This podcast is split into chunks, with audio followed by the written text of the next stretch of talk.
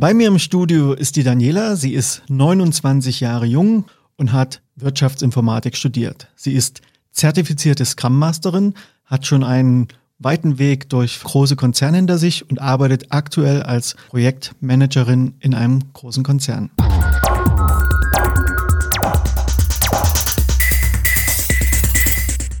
Liebe Daniela, ich freue mich, dass du hier bist. Hallo Christian, liebe Zuhörerinnen und Zuhörer.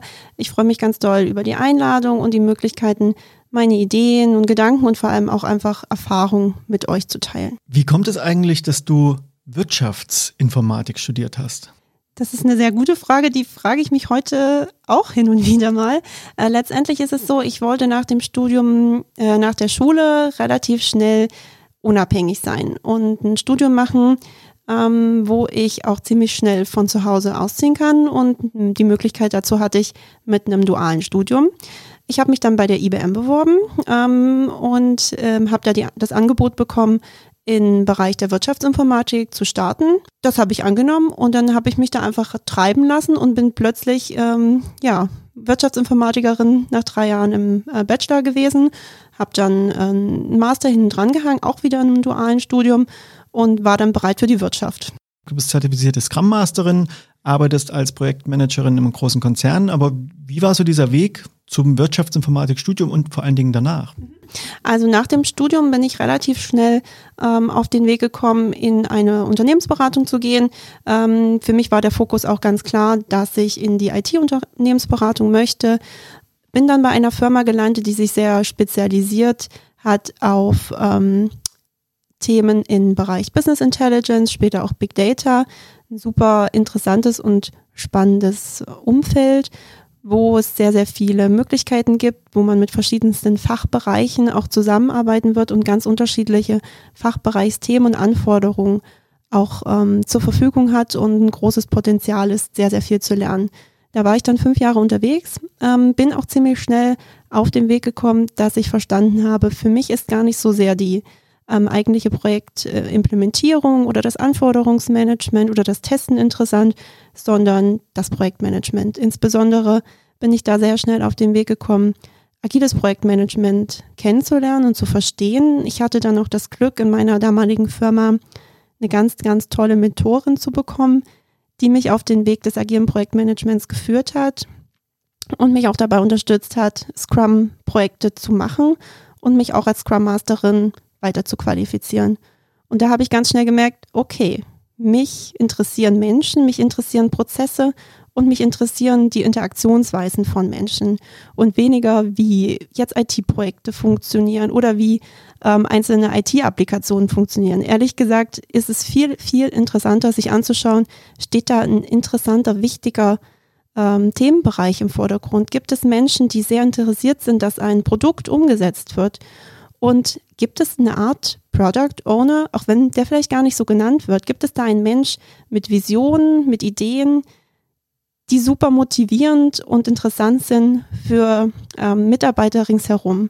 Und das sind Felder, die mich inspirieren. Und ich denke, das ist eigentlich so das Wichtigste, dass es Ideen gibt, die Menschen inspirieren und woraus Projekte dann entstehen. Was ist Unternehmensberatung für dich? Wie definierst du das? Und gleich anschließend die Frage, wie war es für dich dann die Seiten zu wechseln? Du bist ja dann aus der Unternehmensberatung, wo ihr Konzerne beraten habt, in einen Konzern gewechselt. Also ähm, was bedeutet Unternehmensberatung für mich? Letztendlich ist eine Unternehmensberatung ein Dienstleister, der Unternehmen etwas zur Verfügung stellt, was sie in-house nicht bieten oder nicht leisten können. Sei es, weil Experten Wissen fehlt, sei, sei es, weil es vielleicht auch einfach keine Kernkompetenz ist, was überhaupt nicht schlimm ist. Und als Unternehmensberater ähm, hat man dann einfach die Möglichkeit, viel freier zu agieren, als das vielleicht innerhalb des Konzerns möglich oder denkbar wäre. Und dadurch hat man ganz tolle, viele Freiheiten als Unternehmensberater. Und das war auch etwas, was mich nach meinem Studium sehr gereizt hat, viel herumzukommen, viel zu lernen, viele Unternehmen zu sehen und in möglichst kurzer Zeit ganz, ganz viel Wissen und Erfahrung zu sammeln und auch irgendwie vielleicht den eigenen Platz im Leben und im Berufsleben zu finden. Ähm, deswegen kann ich das grundsätzlich auch jungen Menschen empfehlen, da mal reinzuschnuppern, weil es einfach spannend ist und man ganz, ganz viel über Wirtschaft, über Menschen, über die Gesellschaft lernen kann, ähm, was man vielleicht in anderen Bereichen nicht so tun könnte. Ähm, nichtsdestotrotz hat das natürlich auch eine andere Seite, eine Schattenseite und die steht im Zusammenhang mit viel Arbeit, viel, viel Arbeit, viel Pendeln ähm, und auch einer sehr, sehr hohen Eigenmotivation und Eigenleistung, die da sein muss. Ähm, das kann für viele Leute so bleiben und ich kenne auch sehr, sehr viele ähm, Menschen, die 10, 15, 20 Jahre in Unternehmensberatung bleiben und sich da auch sehr zu Hause und wohl und sicher fühlen. Ähm, für viele heißt es aber auch, man macht das mal einige Jahre. In meinem Fall war das genauso und dann irgendwann zu, zu erfahren und zu lernen, ist es das, was ich im Leben möchte? Kann ich in der Unternehmensberatung langfristig bleiben oder möchte ich eigentlich noch was anderes sehen und erfahren und mich vielleicht auch entsprechend weiterentwickeln? Und so war das auch in meinem Fall. Also ich hatte wirklich ein sehr, sehr hartes, schweres Projekt ähm, in einem Konzern. Ähm, ich war die Scrum Masterin, habe ein sehr, sehr großes Scrum-Team bei uns als in unserer IT-Beratung ähm, geführt. Und ähm, das Projekt im Konzern war riesengroß. Wir haben sehr, sehr viel äh, und hart gearbeitet. Letztendlich ist das Projekt gescheitert. Es war für mich das interessanteste Projekt bisher. Ähm, ich habe unglaublich viel daraus mitgenommen und ich habe aber auch gesehen, was es bedeutet, langfristig in der Unternehmensberatung zu sein, weil man kann viele Dinge, man hat trotzdem Grenzen. Es sind ganz viele Grenzen gesetzt, welche Themen man bearbeiten kann und welchen Einfluss man auch im Konzern haben kann. Ähm, man wird keine Kulturwandel als IT-Dienstleister in ein, innerhalb eines Konzerns erreichen können. Und ähm, man kann in seinem kleinen Teil, in seinem ähm, Subsystem im Projekt das versuchen zu implementieren. Man kann da auch gewisse Erfolge erzielen. Letztendlich wird man aber nicht besonders viel verändern oder bewegen und man hat den Effekt, dass man selber sehr, sehr viel arbeitet und gegebenenfalls, letztendlich schlimmstenfalls in einem Burnout landet und dann hat man für sich wenig gelernt und wenig geschaffen. Du hast gesagt, du hast als Scrum Masterin ein relativ großes Team geleitet? Erstens, wie groß war das Team? Und zweitens, was bedeutet denn als Scrum Master ein Team leiten oder führen, hast du, glaube ich, sogar gesagt. Was bedeutet das eigentlich? Also das Team war zu groß. Wie groß war es denn? Wir kennen das ja aus der Lehre, dass ein Scrum-Team bei drei bis neun Personen sehr, sehr gut funktionieren kann und irgendwann die Grenzen gesprengt werden. Das Team hat das hat die Grenzen gesprengt. Wir waren teilweise über zehn Personen und das ist historisch gewachsen. Wir haben als kleines Team angefangen, es hat alles noch funktioniert und dann kamen mehr Anforderungen, mehr Themen, wir mussten schneller arbeiten, wurden unter Druck gesetzt. Dann beginnt man das Team zu erweitern, ohne ohne zu überlegen, macht das noch Sinn? Müssen wir vielleicht zwei Scrum-Teams bilden? Müssen wir vielleicht überlegen, ob wir diesen Anforderungen aktuell nicht gerechtfertigen oder nicht gerecht werden können? Und ähm, ja, sehr, sehr blind wurden dann das Team aufgebläht und nicht mehr händelbar für ein Scrum-Team gemacht. Wenn du sagst, du warst ja die Scrum Masterin für das Team und wenn ich das richtig verstanden habe, warst du ja in der Rolle als externe Unternehmensberaterin, Scrum Master dieses Teams. Und du sagtest, da kamen dann also von außen Anforderungen rein, ihr seid nicht schnell genug und so weiter und so fort. In der Rückschau, du hast ja gesagt, es ist gescheitert, also wahrscheinlich hast du da auch eine Menge gelernt. Was würdest du heute anders machen, wenn du nochmal in diese Situation kämst, dass du also in so einem Umfeld bist, dass von außen die Anforderungen immer mehr reindrängen? Was würdest du aus der Erfahrung heraus heute konkret anders machen? Darüber habe ich mir auch sehr, sehr viele Gedanken gemacht, auch im Nachgang des Projektes. Und als erstes würde ich immer darüber nachdenken, ähm, auch gemeinsam mit dem Kunde, kann man wirklich ein agiles Projekt aussetzen. In dem Fall war es so, dass ein sehr, sehr großes Programm ähm, im Konzern anstand mit ganz, ganz vielen Teilprojekten. Und ähm, alle Teilprojekte Vorarbeiten geleisten, geleistet haben, über viele Jahre teilweise hinweg. Und zum Schluss stand das Implementierungsprojekt, was agil gemacht werden sollte, weil es nicht anders möglich war und nicht anders ging, ähm, mit super an, mit super starken Anforderungen, die sehr, sehr komplex waren ähm, und mit Technologie, die nicht erprobt war.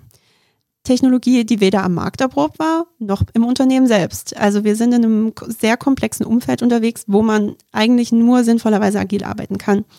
Ähm, das war allen bewusst und die Entscheidung war schnell klar, wir müssen in irgendeiner Form, ähm, können wir nicht ähm, den klassischen Weg hier gehen. Ähm, wenn ich nochmal in so einer Situation wäre, dann würde ich mich vor, bevor so ein Projekt überhaupt beginnt und bevor wir über irgendwelche Anforderungen reden, mit allen Leuten, mit dem Top-Management, ähm, mit einzelnen Mitarbeitern zusammensetzen und schauen, wie wir diesen Kulturwandel zumindest für dieses eine Projekt, für diesen einen Themenbereich vorantreiben können, damit wir überhaupt eine Chance haben, ein paar wichtige agile Werte zu implementieren. Und ähm, das Commitment war da immer da von allen Seiten. Aber die Offenheit, der Fokus, der Mut, auch Dinge anzusprechen, offen anzusprechen und auch, was ich finde sehr, sehr wichtig ist, Vertrauen und Wertschätzung allen Leuten gegenüber rüberzubringen, das war nicht da. Und so, solche Werte müssen vorher installiert und implementiert werden, bevor man in ein solches Projekt startet. Wie kann man denn Werte installieren?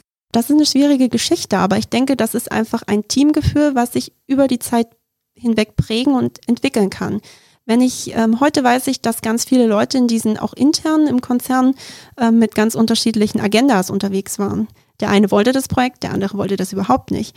Ähm, der nächste hat mit diesem Projekt ein Sprungbrett auf eine höhere Ebene gesehen. Ähm, das sind alles sehr, sehr hinderliche Dinge, um den Erfolg eines Projektes sicherzustellen. Viel, viel schöner wäre es natürlich, wenn wir alle an einen Tisch sitzen würden und uns mal überlegen würden, was sind denn unsere gemeinsamen Ziele für dieses Projekt? Ist da eine Vision da? Und wollen wir das Bestmögliche hier herausholen? Oder wollen wir gerade nur irgendwelche ähm, Vorstandsbeschlüsse umsetzen? Und das muss man, glaube ich, herauskriegen. Und häufig ist es dann einfach so, dass ein äh, Vorstand vielleicht entscheidet, wir müssen eine Technologie einsetzen, weil die möglichst innovativ und neu ist, aber vielleicht ist sie gar nicht zweckmäßig. Und es wäre vielleicht eine andere Technologie zweckmäßig ähm, dann sollte das ziemlich schnell auch im Projekt herauskommen und dann sollte das Projekt aus sich heraus in der Lage sein, diesen Mut zu haben, das auch zu formulieren und zu sagen, wir sind auf einem falschen Weg, wir müssen vielleicht Dinge ändern. Und dann muss natürlich auch ein Management in der Lage sein, so eine Kröte zu schlucken. Ich kann mir jetzt vorstellen, dass viele, die zuhören, in der einen oder anderen Form ähnliche Herausforderungen kennen aus ihrem eigenen Arbeitsalltag. Und stellen wir uns mal vor, du bist jetzt eine Scrum Masterin in genau so einem Projekt, genau unter diesen Rahmenbedingungen, wie du sie gerade beschrieben hast. Was würdest du ganz konkret heute tun? Was würdest du anders machen? Wo wäre deine rote Linie, wo du sagst, als Scrum Master ist hier für mich Schluss? Also ich mag dieses, diesen Vergleich, wenn man sich mal überlegt, man setzt eine Kröte oder einen Frosch in einen kleinen Topf mit Wasser und dann versucht man dieses ähm, auf einen, auf einen Herd zu stellen und kocht diese Kröte. Die Kröte springt, nicht, springt nur heraus, wenn es von einmal äh, von 0 auf 100 quasi geht. Dann springt die Kröte raus. Wenn man dieses Wasser aber ganz, ganz langsam erwärmt, dann wird sie das nicht tun, sondern dann geht sie einfach kaputt. Und so, dieses Gefühl hatte ich als Scrum Master ganz oft. Wenn man ähm, sich so langsam an diese Projekte gewöhnt und so hineinwächst, dann versucht man, immer weiter in diesen Strukturen mit zu agieren und mitzumachen und man wird so eine kleine Marionette und man merkt gar nicht, dass man jetzt so gefangen ist in diesen Konzernstrukturen, in diesem schweren Projekt, in diesem Druck, dass man nicht mehr selbst herauskommt. Und dann ist es ganz, glaube ganz wichtig, einfach mal ein Reset zu drücken. Und für diesen Reset, den kann man natürlich nur machen, wenn man irgendwas von außen passiert. Und ähm, eine wichtige Möglichkeit, das zu nutzen, ist sicherlich eine Retrospektive. Und wenn ich wirklich äh, ein Scrum Master oder eine Scrum Masterin ähm, bin, dann werde ich auch immer wieder versuchen, die Transparenz zu schaffen. Ähm, Transparenz auf die Prozesse, aber auch die Herausforderungen, die wir haben. Und ähm, letztendlich eine Retrospektive so zu installieren, dass auch die Möglichkeit besteht für alle, Feedback zu geben und dann zu erkennen, wir laufen gerade mit geschlossenen Augen auf den Abgrund, wir müssen etwas tun. Und wenn das immer wieder herauskommt und sich herauskristallisiert, dann den Absprung zu finden und zu sagen, wir müssen eigentlich im Projekt ein Reset drücken. Und ähm, letztendlich ist ein Scrum Master ja auch dafür da, nicht nur auf das Scrum-Team zu wirken, sondern auch in die Organisation hinein. Das ist eine ganz, ganz wichtige Aufgabe des Scrum Masters, auch nach oben, nach unten, nach links, nach rechts zu zeigen, was agiles Projektmanagement bedeutet und wo ein Projekt steht. Da braucht man Standing. Und es ist die Frage, hat man das als Scrum Master? Gerade hat man das als Scrum Master einer IT-Unternehmensberatung hat man sich das erarbeitet? Bekommt man das vielleicht auch von dem Top-Management zugesichert? Da muss man tough sein und ähm, diesen Schritt auch schaffen. Ich will nochmal zurück zu dieser Situation. Du hast also vorhin gesagt, ja, die Werte installieren. Wie gelingt das? Also wie kann man oder Frau Werte installieren? Ähm, ich würde beim Team anfangen. Ich würde tatsächlich beim Team anfangen, die auch im Projekt involviert sind und da einfach gemeinsam, also ich würde mit Offenheit beginnen. Können wir offen, frei in einem Termin miteinander reden? Das hat ähm, die Möglichkeit, man, man kann Check-ins und Check-outs für, für Termine machen. Eine ganz einfache Sache. Eine gescheite Meetingkultur so installieren, dass ich jedem wirklich auch das Gefühl gebe, du darfst offen und ehrlich sagen, was dir auf dem Herzen und auf der Seele brennt. Und das auch zu respektieren und zu würdigen. Das ist eine ganz wichtige Sache. Mit, so, mit solchen kleinen Dingen würde ich tatsächlich immer beginnen.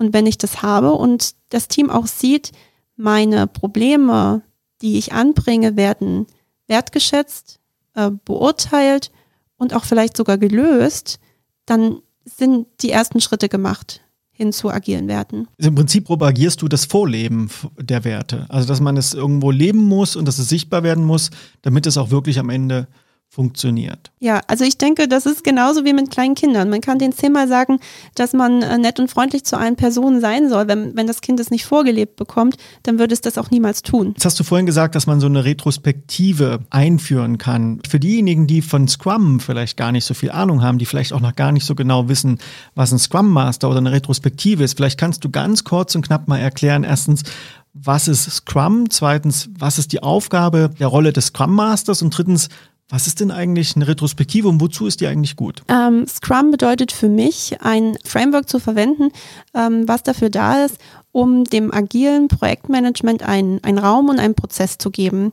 Und dieser Prozess ist sehr festgelegt und es ist ein ganz, ganz toller Prozess, um ähm, Transparenz zu schaffen, Transparenz auf Zusammenarbeit, aber natürlich auch auf Produkte, die entstehen, auf den ganzen Implementierungsprozess. Aber der Prozess implementiert oder ähm, verinnerlicht natürlich auch, dass ich die Möglichkeit schaffe, das Ins ähm, Inspect- und Adapt-Prinzip anzuwenden. Nämlich nicht einfach nur vielleicht monatelang bis zu einem ersten Release hinzuarbeiten, sondern immer wieder zu prüfen, sind wir mit unserem Prozess noch richtig unterwegs? Sind wir mit dem, was wir tun, richtig unterwegs oder müssen wir An Anpassungen, ähm, Anpassungen durchführen? Das ist für mich so der Kern von Scrum und von agilem Projektmanagement. Und der Scrum Master ist für mich nichts anderes als ein Servant Leader, also einer, der unterstützt, einer, der für seine Mitarbeiter, für die, für die Teammember da, da ist und ähm, versucht, Hindernisse und Probleme aus dem Weg zu räumen. Wie ich schon gesagt habe, in die Organisation zu wirken. Ähm, und aber natürlich auch den Prozess zu beschützen. Der Prozess ist wichtig und man sagt ja immer so, es gibt keine agilen Prozesse, sondern es gibt nur den Prozess und agile Werte oder agile Methoden, die man in diesem Prozess anwenden kann. Und das finde ich ist mir schon sehr wichtig, dass dieser Prozess beschützt wird und dass der Scrum Master den auch die Macht und die Kraft hat, den auch zu demonstrieren und zu vertreten. Und eine Retrospektive ist aus meiner Sicht das wichtigste Mittel und die wichtigste Methode äh, des Scrum Masters. Nämlich der Scrum Master kann innerhalb der Retrospektive herausfinden, was lief denn im letzten Zeitabschnitt im sogenannten Sprint gut, was lief nicht so gut und was müssen wir verändern. Und ähm, daraus, darauf aufbauen, einfach zu prüfen, was sind denn die, die Themen, die wir in den nächsten äh, Sprints oder auch im nächsten Zeithorizont anpassen müssen. Und ähm, ich habe die Erfahrung gemacht, dass sehr, sehr gerne die Retrospektive gestrichen wird, weil wir keine Zeit haben. Wir haben jetzt keine Zeit, wieder eine Stunde miteinander zu diskutieren. Lasst uns bitte arbeiten. Und das ist ein ganz wichtiges Zeichen für einen Scrum Master, dass irgendwas nicht stimmt sei es im Prozess, sei es im Projekt. Auf jeden Fall ist das der Punkt, wo auf jeden Fall eine Retrospektive angebracht wäre. Wenn du jetzt ein neuer Scrum Master bist und du wirst genau mit dieser Aussage konfrontiert, ah, warum sollen wir jetzt eine Retrospektive machen? Wir haben ja keine Zeit dafür, das bringt das sowieso nichts. Was wäre jetzt so deine naheliegendste Empfehlung? Was könnte man tun, um den Mehrwert dieser Retrospektive den betroffenen Beteiligten oder dem Umfeld aufzuzeigen? Also es gibt ja ganz viele tolle Möglichkeiten, so eine Retrospektive zu gestalten. Man muss sich nicht immer drei Stunden in einem Raum einsperren, sondern kann auch einfach ein kleines Stand-up daraus machen. Ähm, man kann sich Dinge ausdenken. Man kann auch, gerade wenn solche, solche, so eine Stimmung im Team sehr, sehr angespannt ist, dann sollten wir vielleicht einfach mal alle da rausholen, ein, ein kleines Spiel verbinden mit einer Retrospektive, wo alle stehen, wo man vielleicht gegenseitig sich unterstützt, wo man sich einfach irgendwas, irgendeinen kleinen, äh, irgendeine kleine lustige Sache ausdenkt, ähm, ein kleines Teamspiel ausdenkt und dann mal kurz innerhalb von zehn Minuten, jeder schreibt zwei Post-its oder zwei, drei Post-its, das gibt er mir in der Hand. Dann gebe ich vielleicht noch die Möglichkeit, einen kleinen Kummerkasten, einen anonymen Kummerkasten zu machen und dann darf jeder wieder auf seinen Platz und weitermachen.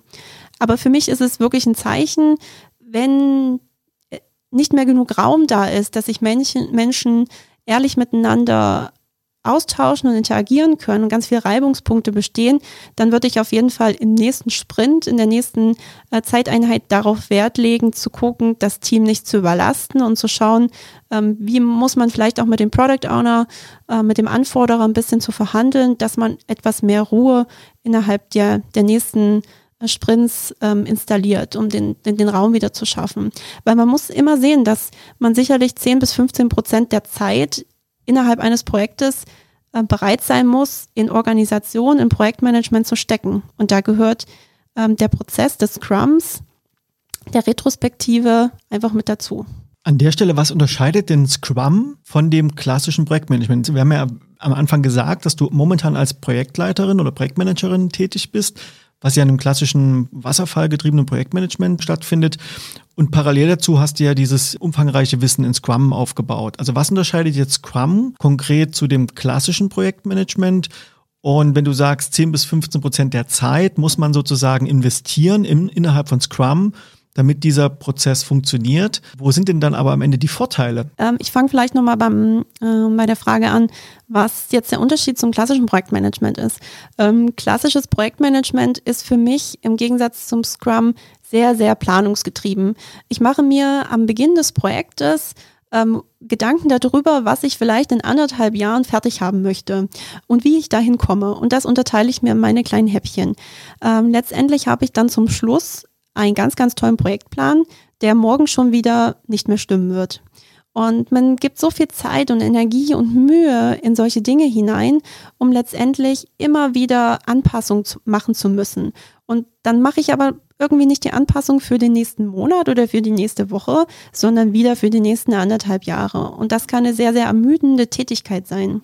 Es kann auch sehr, sehr ermüdend äh, sein, wenn ich als Projektleiter ähm, gar keine äh, tiefgreifende Expertenexpertise habe in der Implementierung und Entscheidungen treffen soll. Natürlich werde ich zum, ähm, zum Experten gehen und mir ähm, die Informationen abholen und dann entsprechende Entscheidungen treffen. Dann ist es für mich sehr, sehr viel einfacher und sehr, sehr viel besser, wenn die Experten direkt die Entscheidung treffen und dafür auch entsprechend die Wertschätzung erhalten. Und das sind für mich eigentlich so die größten Unterschiede und natürlich ist es auch eine Machtfrage. Es ist eine Machtfrage dahingehend, ähm, wer kann ähm, was entscheiden, wer kann was bestimmen. Und der klassische Projektmanager muss ja irgendwie einfach immer alles ähm, abdecken können. Und das ist in sehr, sehr komplexen Themenumfelden gar nicht mehr möglich. Da ist es mir viel, viel lieber, wenn ein Stückchen Macht vom klassischen Projektleiter auf den Product Owner übergeht, auf den Scrum Master und letztendlich auf das Entwicklungsteam. Weil das diejenigen sind, die das auch leisten können. Und ähm, der Scrum Master bekommt eben letztendlich die Hoheit über den Prozess. Das Team bekommt die Entscheidungsmöglichkeiten über ähm, die, die, die fachlichen oder IT-getriebenen Themen. Und der Product Owner, der bekommt die Macht darüber, das Product Backlog zu bestimmen und das Produkt zu bestimmen, wie es letztendlich aussehen soll. Der ja auch letztendlich der beste Ansprechpartner hierfür ist, weil er die große Vision hoffentlich hat von seinem Produkt oder von seinem Projekt. Für diejenigen, die das noch nicht kennen, was ist denn ein Product Backlog und wo und an welcher Stelle siehst du denn eigentlich den Kunden in Scrum? Also das Product Backlog ist eigentlich eine Ansammlung von Anforderungen, die so lange besteht, solange das Produkt besteht.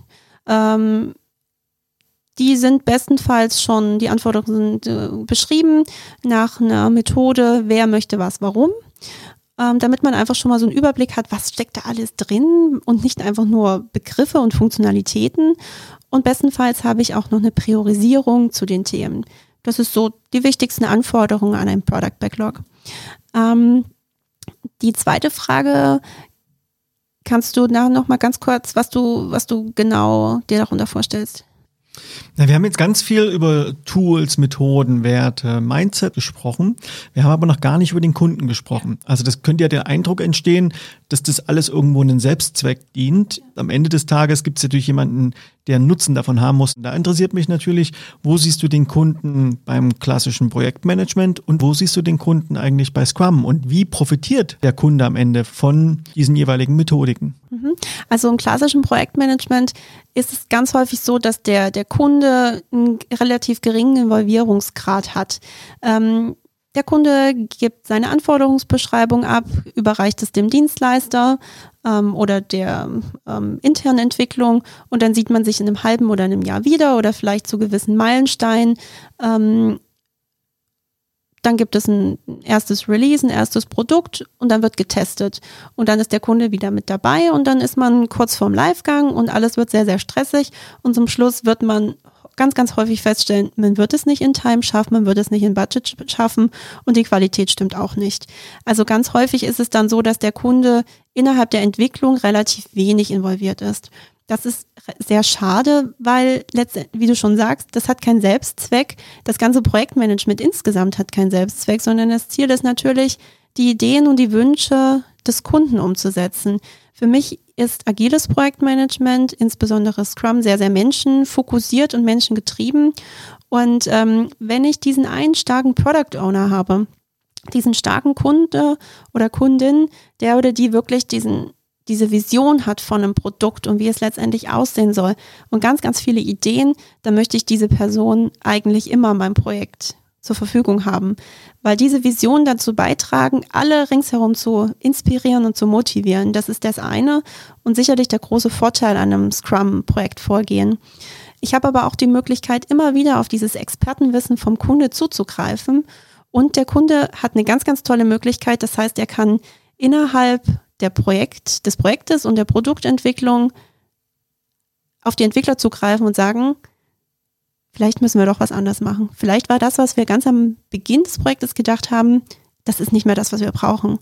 Und ähm, das ist eine tolle Möglichkeit äh, für den Kunde, in äh, Projekt involviert zu sein, aber einfach auch der Mehrwert für alle anderen Beteiligten, ähm, diese Information mitzunehmen. Und zum Schluss ein Produkt live zu setzen, in Betrieb zu nehmen, was ganz, ganz viel widerspiegelt von dem, was der Kunde eigentlich wollte und vor allem das Wichtigste und das höchst priorisierte vom Kunde ähm, widerspiegelt. Jetzt hast du gesagt, in Time, in Quality und in Budget. Das ist also das magische Dreieck des Projektmanagements. Wenn ich einen Fokus auf Zeit habe, dann muss ich im Scope, also im Budget, variabel sein. Wie bringst du diese Anforderung, die ja in der Regel immer auch bei Projekten gerade im klassischen Umfeld kommt, dass es eben alles in Time, in Budget und Quality sein muss, wie übersetzt du diese Anforderung auf der einen Seite, also Festpreisprojekte sozusagen, auf das agile Vorgehen in Scrum? Ja, genau. Also wie du schon sagst, ich muss irgendwo Abstriche machen. Ich werde wahrscheinlich nicht alles schaffen können und das muss transparent sein. Das muss auch dem Kunde und dem Auftraggeber irgendwie transparent sein. Wenn ich jetzt genau weiß, ich habe zum Beispiel eine gesetzliche Anforderung oder ich weiß, ich muss zum Zeitpunkt X mit etwas fertig sein, dann habe ich die klare Anforderung, in Time zu sein.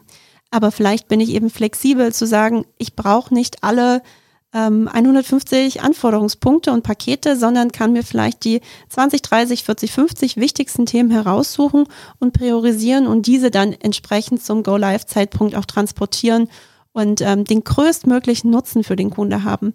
Weil wenn der Kunde 80 Prozent seiner Anforderungen hat zu einem, zu einem gegebenen Zeitpunkt, dann ist es immer noch besser, als nichts zu haben. Ich habe also verstanden, dass Scrum sehr wirkmächtig ist, dass das auch sogar noch gut ist für die Menschen, die in diesem Kontext arbeiten und vor allen Dingen natürlich am Ende der Kunde da wirklich einen Mehrwert davon generiert. Jetzt bin ich aber ein großer Konzern und meine gesamte Konzernlogik ist aufgebaut nach einem sehr BWL-orientierten tayloristischen Konzept. Also ich habe ganz klar Abteilungen, Silos, viele Hierarchieebenen, Führung, Command und Control und so weiter. Wie komme ich eigentlich aus dieser Welt jetzt hin zu meinem ersten agilen Scrum-Projekt? Was müsste eigentlich der Scrum Master oder die Scrum Masterin machen, um erste Schritte zu ermöglichen? Also wahrscheinlich am besten Fall hat man einen Sponsor irgendwie in einem höheren Management. Ähm, eine Person, die sagt, ich möchte wirklich, dass wir jetzt agil arbeiten und ich erkenne auch äh, die, die, die Vorteile an. Ich möchte das jetzt nicht machen, weil es irgendwie ein wichtiges, ähm, am Markt transparentes Thema ist, sondern ich möchte es wirklich tun, weil ich es verstehe, weil ich ähm, die agilen Werte schätze und weil ich Menschen schätze. Ich habe ein, ein Purpose dahinter, warum ich das tun möchte. Und ich habe vielleicht auch einen Druck, einen Druck, dass Projekte scheitern, dass Themen nicht fertig werden. Ähm, wenn man in so ein Umfeld kommt, ist das natürlich für ein Scrum-Projekt, Vorhaben sehr, sehr gut, weil man hat einen Startpunkt und man hat einen Ansatzpunkt, wo man weiß, wir müssen jetzt etwas ändern und wir müssen etwas tun, sonst laufen vielleicht Dinge aus dem Ruder und ähm, ganz, ganz viel Geld geht äh, verloren, ganz viele ähm, Probleme entstehen hinten raus. Das ist natürlich eine gute Voraussetzung. Letztendlich ist es aber auch eine große Verantwortung für ein Scrum-Projekt, was in diesem ähm, Umfeld aufgebaut wird, weil alle, es ist sehr transparent im Unternehmen und wenn das scheitert, dann wird ähm, eine große Ernüchterung stattfinden. Ähm, deswegen ist es umso wichtiger, ähm, sehr gewissenhaft äh, zu arbeiten, vielleicht auch eine gute Mediation sich an der Stelle dazu zu holen und das nicht mit eigenen Mitteln zu stemmen, sondern wirklich ähm, Experten zu haben, die sich auch einfach mit agilen Arbeitsmethoden auskennen und das installieren können. Also würdest du auf der argumentativen Ebene arbeiten, du würdest die Vorteile aufzeigen, würdest dir ein Sponsoring, also ein Top-Management im Executive-Bereich, jemanden suchen, der dich da unterstützt und du würdest im Prinzip Schritt für Schritt anfangen, das Umfeld so zu gestalten, dass überhaupt erstmal eine grundsätzliche Arbeitsatmosphäre möglich ist. Wie muss ich mir denn diese Arbeitsatmosphäre vorstellen? Wie sieht denn dieses Setting aus von so einem ersten Scrum-Team? Es kann wie gesagt, auch einfach im Kleinen schon anfangen. Ich finde es immer, ähm, wir, wir reden alle von verteilten Arbeiten und ähm, die meisten Leute wollen alle irgendwie auch gerne mal im Homeoffice arbeiten. Deswegen ist das auch eine zusätzliche schwierige Anforderung, das vielleicht zu bewerkstelligen. Aber wenn ich so ein erstes Scrum-Projekt habe und ganz viel davon abhängt, wie auch zukünftig die Wahrnehmung im Unternehmen ist, dann würde ich mir natürlich als Scrum Master wünschen, dass man zumindest einen gewissen Teil der Arbeitszeit in der Woche zusammensitzt und ähm, sich gemeinsam abstimmen kann, dass man wirklich Stand-up-Meetings machen kann, die vor Ort sind und wo man ganz viele Menschlichkeit auch untereinander austauschen kann.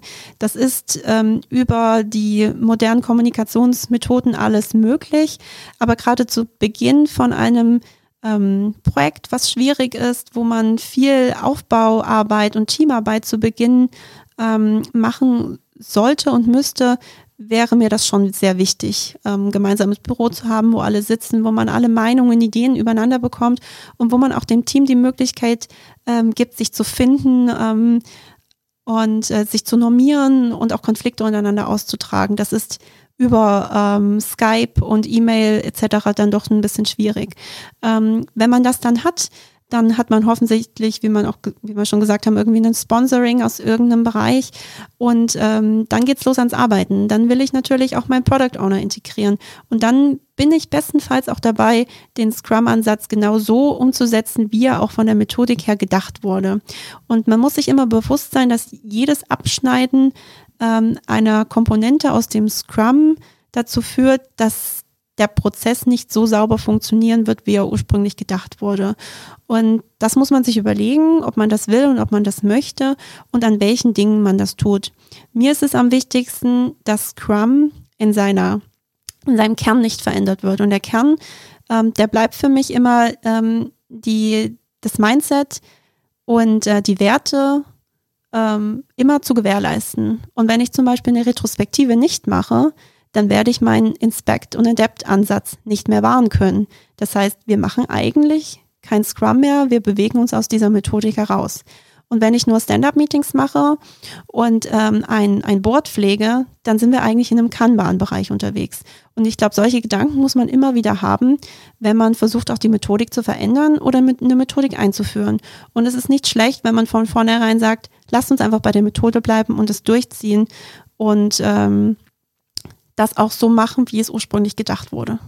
Wenn du das jetzt alles geschafft hast, du hast es geschafft, Scrum by the Book zu implementieren, du hast dein Team, du hast das Sponsoring und was ja nicht selten passiert in solchen Phasen ist, dass dann trotzdem nach zwei, drei Tagen eine Linienführungskraft kommt und sagt, ich brauche jetzt hier die zwei Leute, ich habe ein Feuerwehrprojekt, ich kann jetzt nicht mehr darauf verzichten, die müssen jetzt sofort für mich arbeiten. Was machst du dann als Scrum Master? Ja, versuchen in die Organisation zu wirken. Ähm, ich habe meinen Sponsor, der mich unterstützt hat, dann brauche ich den auch an dieser Stelle. Ich muss das Scrum-Team letztendlich auch ähm, irgendwie verteidigen und unterstützen, dass wir hier ein Projekt zu machen haben und das Commitment was man für ein Scrum-Projekt braucht. Das braucht es nicht nur im Team, sondern auch von der Organisation. Und wenn Mitarbeiter ähm, genommen werden und wieder auf andere Projekte gesetzt werden sollen, dann wird es nicht funktionieren. Und das muss man transparent machen. Und letztendlich ist das eine so eine Herausforderung, so ein sogenanntes Impediment, was man als Scrum Master zu lösen hat. Wie würdest du das lösen? Mach's mal konkret. Ich bin kein Fan von Eskalation, das muss ich sagen. Ich finde, dass Eskalation immer gar nicht so viel bringen, sondern eher äh, weitere Probleme mit sich führen, sondern ich würde genau mit der Person, die jetzt sagt, wir brauchen diese zwei Mitarbeiter in einem anderen Projekt, ähm, das ausdiskutieren, was jetzt möglich ist, was sind unsere Varianten. Ähm, und vielleicht überlegen, welche Projekte auch welchen ähm, Priorisierungsgrad im Unternehmen haben. Wenn es tatsächlich so sein sollte, dass diese Personen an einem anderen Platz gebraucht werden und das vielleicht auch langfristig, dann müssen wir uns überlegen, welche Priorisierung vielleicht unser aktuelles Scrum-Projekt hat und welche Lösung wir dann finden. Weil man weiß genau, wenn ich jetzt äh, Leute aus dem Team rausnehme, dazu packe, wir werden uns niemals aus dieser Storming-Phase im Team herausbegeben, weil das Team sich nicht strukturieren kann. Teams funktionieren am besten dann, wenn die sich eingearbeitet, ähm, eingefunden haben und auch mal eine Zeit lang stabil gelassen werden. Und das muss man, das muss man aufzeigen, was man möchte. Und man kann dann natürlich nicht verlangen, wenn man das Team ständig ändert und ähm, und wechselt, dass man performen kann und dass man irgendwie seine Sprintziele erreicht. Das muss man offen und ehrlich aufzeigen. Jetzt hast du die Storming-Phase erwähnt. Das für die, die das jetzt noch nicht so vielleicht damit vertraut sind, es gibt ja die vier Phasen einer Teamentwicklung. Das ist das Forming, das Storming, das Norming und am Ende natürlich das Performing. Und du hast auch schon gesagt, die meisten Teams kommen eigentlich nie aus dieser Storming-Phase heraus. Nehmen wir uns mal genau das vor. Was machst du denn als Scrum Master, wenn so ein Team jetzt schon ein paar Wochen arbeitet und plötzlich fangen die Zickereien an? also die Storming-Phase geht los, so die informellen Machtpositionen werden ausgekämpft oder es bilden sich die typischen Rollenmuster, wie sie in sozialen Systemen auftauchen. Was machst du als Scrum Master? Wie gehst du damit um, damit das Team einerseits natürlich durch die Storming-Phase durchkommt. Die kann man nicht umgehen, die wird einfach immer stattfinden. Und wie schaffst du es, dass ein Team am Ende letztlich zur Performing-Phase kommt? Also ich denke, auch hier ist es wieder wichtig, das transparent zu machen. Ähm, ganz häufig werden, das, das, das müssen noch nicht mal ähm, hochkomplexe Projekte sein. Das reicht schon ähm, im Verein oder im, im, im, zwischenmenschlichen Miteinander, im Freundeskreis. Das ist immer so, wenn äh, Menschen zum Beispiel dazukommen, weggehen, äh, wie du schon sagst, man wird sich immer mal wieder in dieser, in dieser Storming Storming-Phase befinden und das muss man ausloten und aufzeigen, was wir eigentlich gerade tun und warum wir das tun. Und da muss offen miteinander gesprochen werden. Und wenn ich jetzt zum Beispiel sehe, dass eine Person sich vielleicht nicht so gut ins Team einfinden kann, dann muss ich vielleicht auch mit, den, mit der einzelnen Person mal reden als Scrum Master. Als Scrum Master ist es auch die Aufgabe, diese Persönlichkeiten im Team auch zu finden und zu schauen, welche Persönlichkeit wirkt denn wie auf das Team. Und gibt es da vielleicht jemanden, der ganz, ganz wichtig für das Team ist und der plötzlich vielleicht gerade mal drei Wochen krank ist und der aber irgendwie dafür da war, Harmonie zu schaffen, dann, dann muss man das auch einfach mitbekommen und lösen, wie man vielleicht so ein Team zusammensetzt. Und letztendlich, es gibt ja nicht nur eine Unternehmenskultur, sondern auch eine Teamkultur und die muss sich etablieren. Und da muss man vielleicht auch mal schauen, es ist einfach wichtig, dass wir zusammen Mittagessen gehen. Es ist auch wichtig, dass wir einfach zusammensitzen und nicht jeder irgendwie im Homeoffice ist, sondern ähm, dass wir zusammen auch Termine gestalten, dass wir Ideen gestalten und dass man auch Raum für Kreativität lässt. Und ähm, was es natürlich schwierig macht, wenn man einen sehr, sehr vollgepackten Sprint hat, sehr, sehr hohe Anforderungen, die nicht geschafft werden, Leute sich in stressig, stressige Situationen begeben. Ähm, das ist natürlich auch für das Team schwierig, dann freundlich zueinander zu sein, wenn man irgendwie, das kennt man ja auch aus dem Privatleben schon, wenn es sehr, sehr stressig ist, dann ähm, ist man nicht mehr nett, dann ist man nur noch gestresst und überarbeitet. Und ähm, genau sowas muss man als Scrum Master auch erkennen und versuchen, Lösungen daraus zu finden. Und da finde ich, ist es einfach wichtig, menschlich zu bleiben und freundlich zu bleiben und zu zeigen, was ist eigentlich hier gerade los? Müssen wir vielleicht nochmal einen Schritt zurückdrehen? Haben wir uns übernommen in der Sprintplanung? Und wie gehen wir vielleicht auch mit den folgenden Sprints um? Vielleicht braucht man auch einfach mal eine Pause. Vielleicht muss man auch einfach mal dem Kunde gegenüber ähm, demonstrieren, wenn es Probleme gab, dass man die auch mal nochmal mit dem Kunde offen und ehrlich ausspricht. Vielleicht muss man sich einfach nochmal einen großen eine große, ähm, eine, eine große Retrospektive nicht nur teamintern machen, sondern auch den Kunde mit einbeziehen. Es gibt ja immer Gründe, warum man gerade stormt. Und die sind manchmal vielleicht nicht nur im Team, sondern auch von außen her behaftet. Vielleicht muss man das Team auch mehr vor dem Kunde auch mal schützen. Das sind alles Themen, die man irgendwie herausfinden muss. woran es liegen kann. Und da sind sicherlich die größten Punkte. Jemand ist dazugekommen, jemand ist weggegangen, Druck von außen, vielleicht stimmt auch einfach die Arbeitsumgebung nicht. Ähm, das sind, können ganz viele kleine Dinge sein, ähm, die man einfach klären und finden muss. Und das funktioniert nur übers Reden und Kommunizieren und vor allem auch ja, zuhören und umsetzen. Wie viel Scrum Master steckt eigentlich bei dir in deiner Projektleiterrolle aktuell drin? Mhm. Ja, das ist eine interessante Frage. Ähm, man kann auch in der klassischen Projektleiter- oder Projektmanagerrolle agiles Mindset mitbringen. Ähm, der Methodenkoffer, der steht mittlerweile auch nicht nur unterm Tisch, sondern der kommt auch mal wieder, immer wieder zum Tragen. Und immer wenn man, wenn man ein Meeting macht, wenn man äh, mit Kunden äh, im Fachbereich, wenn man mit Dienstleistern extern kommuniziert, immer wieder ist es genau das Ziel, äh, Werte anzubringen, ähm, einfach die, die Interaktion zwischen den Menschen höher zu setzen als Eskalationen, als irgendwelche stupiden Prozesse, sondern auch einfach mal, vielleicht mal Underdog sein und die Dinge einfach so zu regeln, wie, wie es sinnvoll ist und nicht, wie es vielleicht jetzt gerade vorgeschrieben wird. Ähm, ja, wenn man das vielleicht auch mal so ein bisschen betrachtet, ähm, Ideen aus der Aufklärung sind irgendwie, habe Mut, dich deines eigenen Verstandes zu bedienen. Und genau das ist es doch letztendlich auch. Man muss Dinge versuchen pragmatisch zu lösen und auch der agile Ansatz lehrt uns das ja eigentlich, menschlich zu sein, Dinge zu lösen und letztendlich als ähm, am IT-Projektleiter auch in einem Konzern sehe ich mich auch als Problemlöser und nicht als ähm, IT-Implementierer.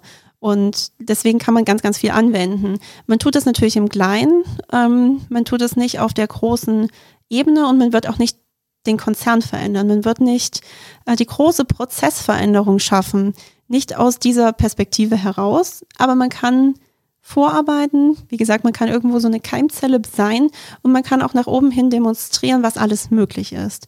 Und diese Dinge sind da und das kann man tun und ähm, man kann auch seine IT-Projekte im Kleinen agil gestalten.